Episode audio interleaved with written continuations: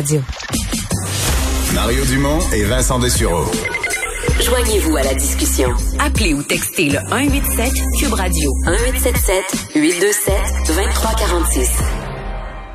Alors Vincent, euh, avec les sondages qui se maintiennent là, à quelques virgules près, euh, le président Donald Trump a besoin ce soir de le genre de performance qui brasse des cartes, qui fait que les gens se reposent la question euh, ouais Biden, est tu vraiment bon? Il faut, faut, faut secouer les puces. Oui, euh, vraiment, euh, Donald Trump a besoin d'un coup de circuit. Je pense ce soir à 12 jours du, du scrutin, alors que tous les sondages euh, donnent euh, Joe Biden gagnant. Il ben, faut comprendre, il y a quelques nuances là-dedans. il y a des, des États clés où c'est quelques pourcents. On est dans la marge d'erreur. On se soupçonne qu'il y a peut-être certaines personnes qui ne veulent pas dire aux sondeurs qu'ils vont voter Trump. Alors on verra le 3 novembre. Moi, c'est le ça. Je pense que c'est le phénomène numéro un qui pourrait être parce que il y a des gens qui disent ah, les sondeurs s'étaient trompés en 2016. Ça dire ça c'est quand tu, si vous dites ça, vous avez rien dit parce que c'est pas vrai.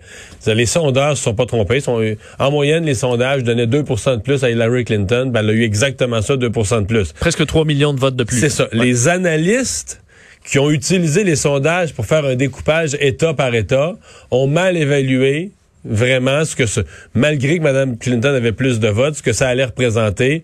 Puis là, Trump a gagné plus de grands électeurs dans les, dans les États, est allé chercher par des faibles pourcentages un paquet d'États clés. Mais là, quand même, L'écart est plus de 2 là. l'écart est plus autour de 10, 9, 10, 11. Si l'écart est 9, 10, 11 à grandeur des États-Unis, quand tu ramènes ça sur les États clés, il en manque, M. Trump. Faut qu'il gagne, faut qu'il gagne des points, il faut qu'il remonte. Là. Effectivement. Le chemin pour lui vers la présidence est pas mal plus compliqué là, que celui de Joe Biden. Sur quels, États il doit avoir des surprises? Ouais. L'autre affaire, c'est là, là, là tu as un vrai facteur. Est-ce que ça se peut? que Trump est devenu tellement gênant et populaire, la pandémie et tout ça, que les gens ne disent plus la vérité aux sondeurs. Euh, ça, ça se peut. Que Parce gens, 4 mettons, là, sont la marge d'erreur. sont gênés de voter pour Trump, mais au fond d'eux autres, ils pensent encore que c'est le meilleur, puis il est fort, puis il est tough, puis il se fait pas avoir, puis tout ça. Mais ils veulent pas le dire, même pas aux sondeurs. Tu vois, ils le disent pas à leur mère, ils le disent pas à leur frère, ils le disent pas à leurs voisins qui vont voter pour Trump. Mais dans l'isoloir, ils vont le faire. Ils vont le faire. Peut-être. Effectivement, c'est dans les questions, et je pense que les sondeurs aussi sont, doivent se poser cette question-là. Euh, mais donc, ce soir, ce qui va être intéressant, vous, vous rappelez, c'est à 21h à Nashville. On a vu d'ailleurs les, les, deux candidats euh, se, rendent. Donc, Donald Trump qui s'est rendu un petit peu plus tôt aujourd'hui. Et euh, quelle sera la technique? Est-ce que, est-ce que Donald Trump va adapter sa stratégie? On sait qu'il a fait peu de préparation au dire de son équipe de campagne. On peut, on peut le croire. Euh, parce que sa technique du premier débat a clairement pas fonctionné, de juste crier. Là, son micro devrait s'éteindre au moment où, Joe Biden a son temps de parole.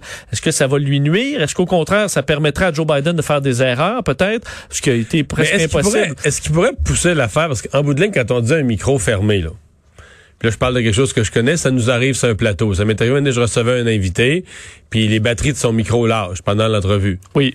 Mais les gens à la maison l'entendent quand même parce qu'ils rentrent dans mes micros. C'est sûr que le son baisse, là. Tu, sais, tu, l'entends moins bien. Ben, tu as vu qu'à l'Assemblée nationale aussi, les micros se ferment. Les mais micros tu, peux gueuler, tu peux gueuler encore, tu sais que ça rentre. Si tu gueules, ça rentre dans les... C'est ça, mettons que t'es es, l'opposition, dépendamment de la distance, tu que c'était à l'autre bout du salon bleu, mais là, eux autres, mettons, ils vont être à ils vont être à quoi, là? 3 mètres, 4 mètres, 4 mètres? S'ils gueulent, ça va rentrer dans le micro de M. Biden. Ça doit être des micros ultra sensibles, grosse qualité sonore, tout ça, tu vas... T'entendras pas bien. Tu vas entendre ça comme un son éloigné. Mais s'il dit quelque chose d'horrible, on va tous l'entendre. Est-ce qu'on va le normalement on sépare l'écran en deux aussi, alors on peut juste le voir aussi faire des simagrées. Euh, on verra. Ce qui est sûr, c'est que pour Donald Trump, va vouloir euh, bon euh, montrer les euh, détailler les Biden comme une organisation criminelle carrément, le revenir sur Hunter Biden et tout ça. Euh, on sait que Donald Trump se plaint de cette nouvelle façon de faire avec les micros éteints. On va essayer de ramener entre autres parce que dans certains États clés là, il y a la question de la fracturation hydraulique. Il en avait parlé. C'est assez drôle parce qu'ici au Québec, tu as l'impression que D'abord, ça, c'est les gaz de schiste. La fracturation hydraulique, c'est la technique pour aller chercher le Dans le cas des États-Unis, le gaz de schiste et le pétrole de schiste qui a fait qu'on a dit de Barack Obama, voilà un grand président qui nous amenait à l'indépendance énergétique. Avant ça, les États-Unis étaient un, immense importateur de pétrole, puis là, ils ont acquis l'indépendance énergétique. mais je veux dire, ça s'est fait avec le, le fracking. Là, On sait que c'est un coût environnemental. Mais nous, ici, au Québec, on a fait euh, deux, trois puits expérimentaux, là on est convaincu qu'on a fait, on a découvert les dangers de ça, c'est épouvantable. Aux États-Unis, c'est des milliers et des milliers et des milliers de puits de gaz de schiste et de pétrole de schiste. peut-être qu'ils ont fait un de- dégât environnemental qu'on saura plus tard, mais pour l'instant, euh, les villes s'effondrent pas. euh, Mais il faut dire que dans le camp démocrate, c'est loin de faire l'unanimité, le là, ça fracking. déchire les deux. Euh, mais pour Joe Biden, qui veut clairement, pour certains États comme l'Ohio, euh, si on La interdit le fracking, la la Pennsylvanie rurale, c'est super important. Si on interdit ça, c'est des milliers d'emplois qui se perdent et euh, Joe Biden perdrait du- des votes importants dans des États clés. Alors là, il est contre l'interdiction du fracking, de la, de la fracturation hydraulique, mais Donald Trump essaie d'amener ce doute-là. Alors on va probablement essayer de le faire euh, encore ce soir, plutôt que parler de la pandémie, évidemment. C'est un débat qui est supposé porter sur, euh, entre autres, la politique internationale. On verra à quel point ce sera, euh, ce sera le cas. Et euh, faut dire que, de- on le disait un petit peu plus tôt, Joe Biden a passé les trois dernières journées, lui, à se préparer. Alors, sera très prêt. Et dans le cas de Donald Trump, un mot à, sa- à savoir qu'il euh, va se rendre voter. donc, samedi, en Floride, c'est ce que la Maison-Blanche a annon- annoncé tantôt. Pourquoi il vote en Floride? Le président a, a annoncé en 2019, à la fin de l'année dernière, qu'il abandonnait New York comme euh, sa résidence principale pour se rendre à Palm Beach comme résidence principale. Alors, il vote maintenant en Floride. Pourquoi? Il disait, j'adore New York et les New-Yorkais, mais j'ai été maltraité par les élus à la fois de la ville et de l'État, entre autres au niveau des impôts, alors que historiquement, une des raisons pourquoi il est, il, il a donc accumulé des richesses, c'est parce qu'il y a eu toutes sortes de congés de taxes et de d'impôts à New York. Euh, mais là, euh, il Mais c'était dans le temps que New York était bien géré. Oui, Par M. Giuliani. Euh, ouais, même avant. Même avant, oui. Même avant. Euh, bon, euh, dans nos autres euh, nouvelles, si on revient euh, chez nous, il y a des nouvelles de la ville de Montréal, entre autres Tourisme Montréal, qui crie à l'aide. Oui, euh, Tourisme Montréal qui réclame des programmes d'aide. Sinon, euh, bon, dit entre autres Yves Lalumière, le, le direct, président directeur général, on va reculer à Montréal de 10 ou 20 ans là, dans tout ce qu'on a bâti au niveau touristique, que la perception de Montréal est euh, comme destination touristique est, euh, est abîmée présentement par tout ce qui se passe et surtout ce qu'on veut pas vraiment. euh, Je suis à moitié d'accord avec lui. Oui, il y a un risque de perdre ses atouts touristiques. Il a entièrement raison. De dire que la réputation de Montréal est abîmée, je veux dire. Nomme-moi une ville présentement dont la réputation touristique est ouais, pas abîmée. Là. même si tu as vraiment le goût d'aller quelque part, on peut pas y aller de toute la façon. réputation touristique de Paris, de Rome, de Londres, Milan, de, de- de la- Barcelone, La Milan. Floride. Euh, Tout est, tout est abîmé. Là. T'as raison. Mais ce qui inquiète, c'est, on dit, la déstructuration de l'offre touristique. Donc, évidemment, si plusieurs meurent, euh, ensuite, quand ça repart, là, t'as t'as Oui, une des offre bons qui, a- restaurants. qui des- mais mais c'est pareil.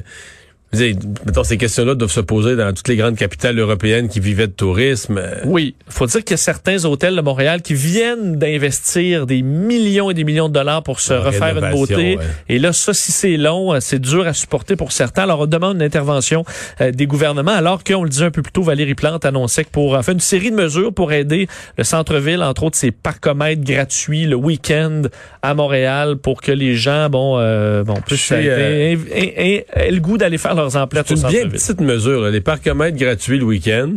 C'est sympathique, ça va peut-être amener un petit peu de monde. Mais, tu sais, dire, dans l'ensemble des besoins du centre-ville, des commerçants du centre-ville, c'est une goutte d'eau dans Moi, je l'océan. pense qu'on parle de certains actes, axes routiers là, où tu sais, toutes les rues perpendiculaires, c'est du résidentiel. Je veux pas non plus que les gens qui habitent là bon, elles vont tous aller se stationner dans de des commerces puis pas pour la pour trois jours. Donc euh, à voir, mais effectivement c'est une série de mesures. Il y en a d'autres là, vont favoriser la livraison urbaine pour des commerces locaux et autres. Mais on sent qu'au centre-ville on a vraiment un problème.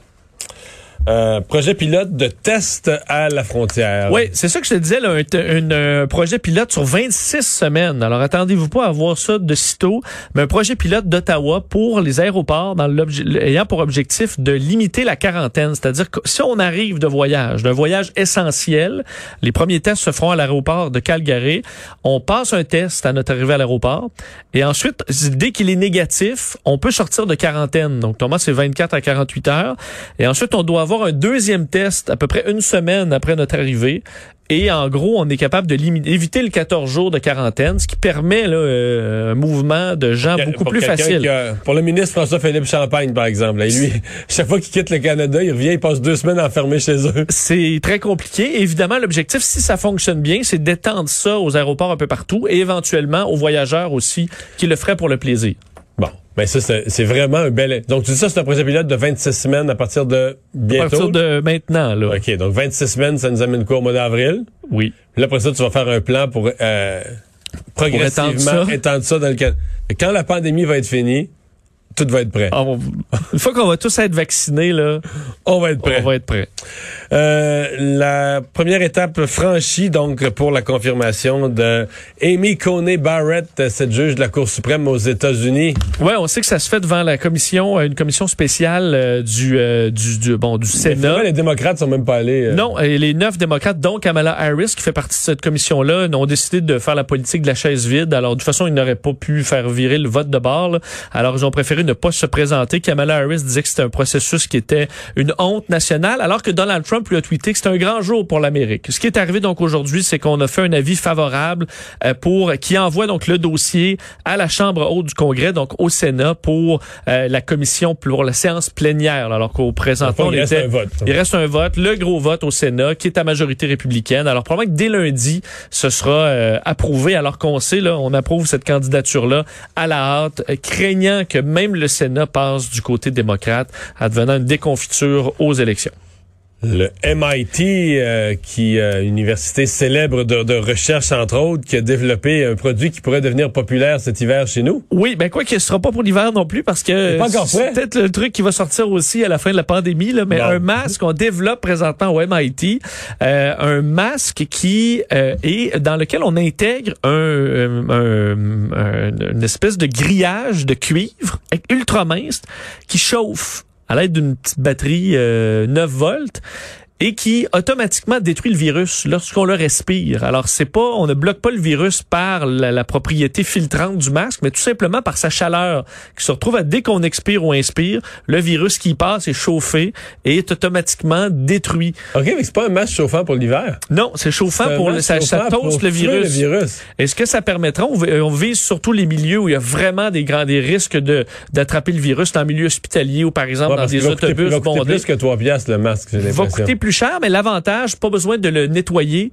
Et tant que tu changes les batteries, euh, ça tue le virus automatiquement. Alors, on est en train de prouver le concept, de le développer. On a quand même des, des, des modèles euh, qui sont avancés, mais on pourrait voir ça dans les prochains mois, un masque ch- chauffe COVID.